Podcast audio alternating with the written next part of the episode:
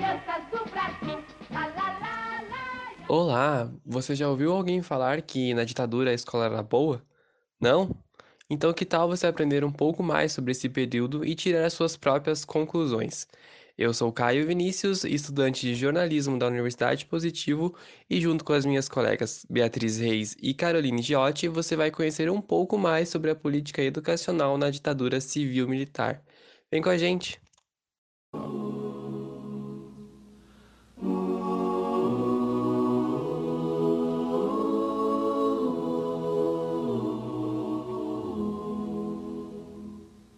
Pai, afasta de mim esse cálice. Pai, afasta de mim esse cálice. Para começar, precisamos entender o contexto histórico primeiro, para compreendermos a situação brasileira no período anterior ao golpe militar de 1964. Quem vai explicar isso e introduzir o pensamento vigente na época e a política educacional da ditadura, com aspectos e fatos importantes, é a Carol Giotti. Conta mais, Carol.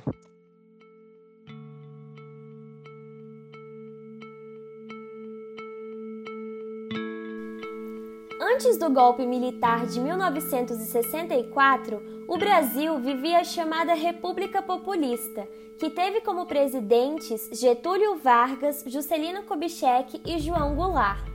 Como era vigente a ideologia nacional desenvolvimentista, o governo era centrado na industrialização e com a instauração do regime militar em 31 de março de 1964, os militares estabeleceram uma política de desenvolvimento com segurança, a qual tinha como um de seus ideais a repressão ao pensamento crítico e aos movimentos sociais, inclusive o movimento estudantil. Muitos educadores foram perseguidos e tiveram que se exilar como exemplo Darcy Ribeiro, que era ministro da Educação no governo de João Goulart e teve seus direitos políticos cassados, se exilando no Uruguai. Para os militares mudarem a ideologia vigente no Brasil, era preciso ter instrumentos de doutrinação. E para isso, a escola é uma das maiores instituições sociais de doutrinação. Sendo assim, a política educacional se inspirou na teoria norte-americana do capital humano, que visava investir na educação para gerar riquezas econômicas, ou seja, a educação devia estar sempre atrelada aos objetivos do mercado de trabalho. O Brasil efetuou o acordo MEC-USAID, o qual permitia o patrocínio da Agência dos Estados Unidos para o Desenvolvimento Internacional no ensino básico brasileiro, em troca da interferência na base curricular dos alunos, o que serviu como ferramenta para buscar referências no passado que justificassem a repressão da época. Afasta de mim esse cálice de vinho tinto de sangue. Como beber dessa bebida amarga, tragar a dor, engolir a labuta, mesmo calada a boca, resta o peito, silêncio na cidade não se. As reformas educacionais ficaram bastante conhecidas, porque algumas de suas medidas permanecem até os dias de hoje. E uma dessas grandes reformas foi a reforma universitária, promovida em 1968 pelo governo militar. Entenda agora um pouco mais com a Beatriz.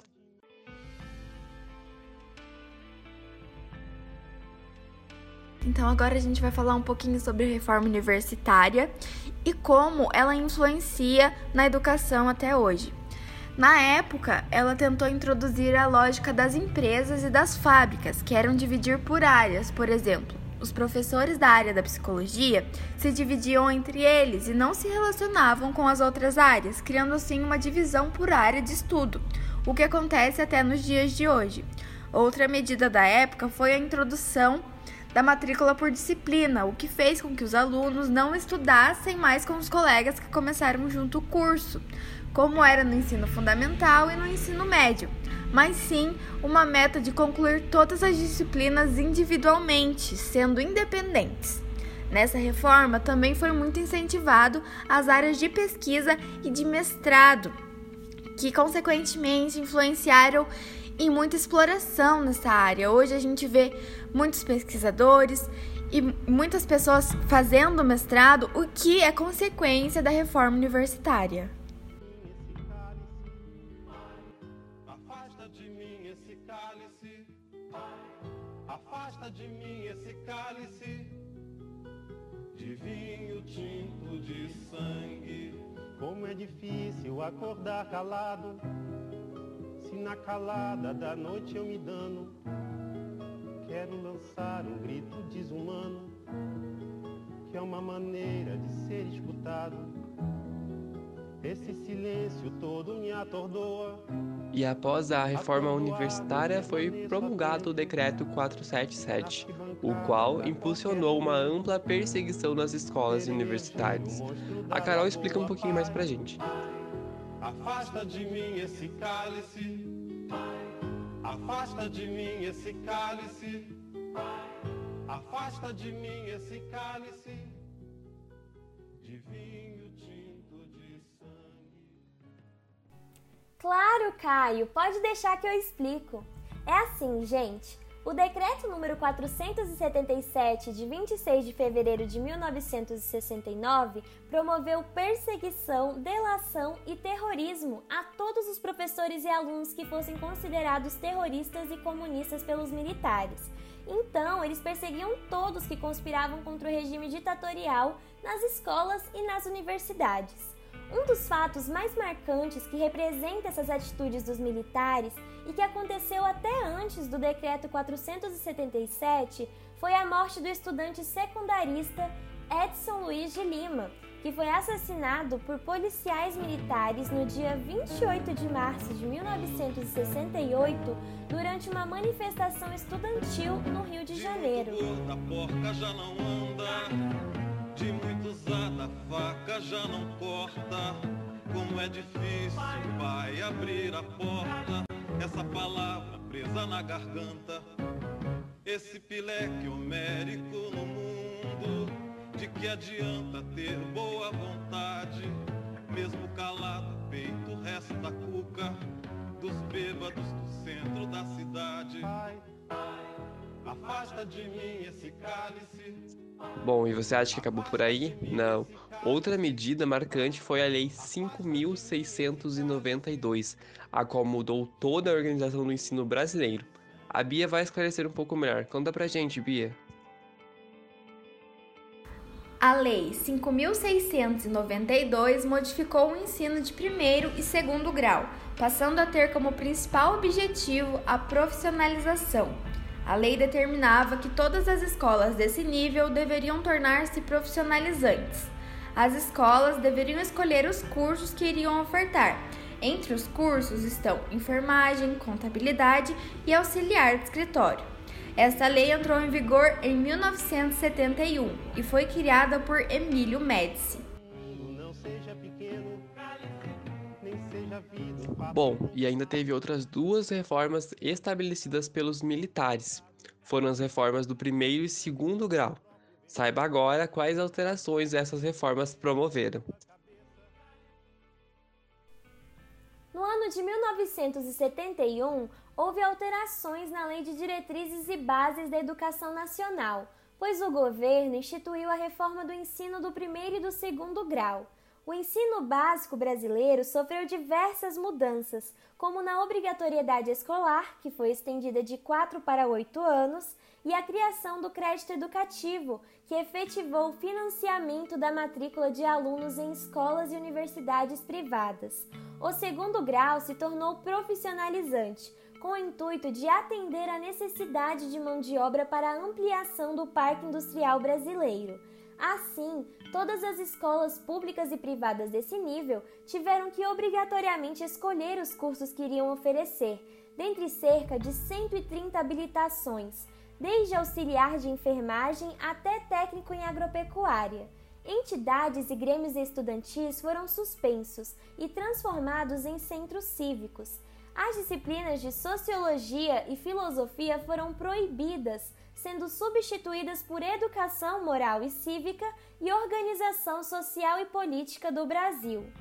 Afasta de mim esse cálice, Pai, afasta de mim esse cálice. Pai, Afasta de mim esse cálice tinto de sangue. Está quase acabando, pessoal. Continua com a gente. Agora só falta a Bia nos falar como era o nível de analfabetismo durante esse período em que os militares comandaram o Brasil. Afasta de mim esse cálice de vinho tinto de sangue. Outro assunto muito estudado e discutido pelas pessoas que querem saber mais sobre a educação na época da ditadura foi o analfabetismo. Os dados depois da ditadura foram melhores, porém, na época teve um aumento em relação a antes da ditadura. A porcentagem era de 37% e foi para 32%. De acordo com o censo de 1960, 40% das crianças entre 10 a 14 anos não sabiam ler nem escrever na época. Mesmo calada a boca, resta o peito. Silêncio na cidade não se escuta. De que me vale ser filho da santa? Melhor seria ser filho da outra. Outra realidade menos morta. E depois de tudo isso, você acha que a educação na ditadura foi boa? Bom, realmente a ditadura deixou marcas para a educação, mas agora chegou a hora da gente recapitular tudo o que falamos hoje. Afasta de mim esse cálice de vinho tinto de sangue. Embora o ensino técnico tenha sido implementado como obrigatoriedade durante o regime militar, houve uma queda de aprovação da população, pois os investimentos foram baixos, além de diminuir a capacitação dos professores. E ainda o governo desobrigou um investimento mínimo na educação, deixando a educação brasileira precária. Nestes pontos, podemos perceber a grande influência na educação atual, pois é claramente visível que investimento em educação no Brasil é pouquíssimo, principalmente se comparado a outros países. No ranking do Programa Internacional de Avaliação de Alunos, de 78 países analisados, o Brasil ficou na posição 58. E essa posição pode ser bem mais pessimista se analisar apenas as escolas públicas. A realidade da educação brasileira tem muito em relação ao que o governo impôs, ao incentivar que os estudantes trabalhassem o quanto antes, implementando o ensino técnico e querendo conseguir mão de obra mais barata.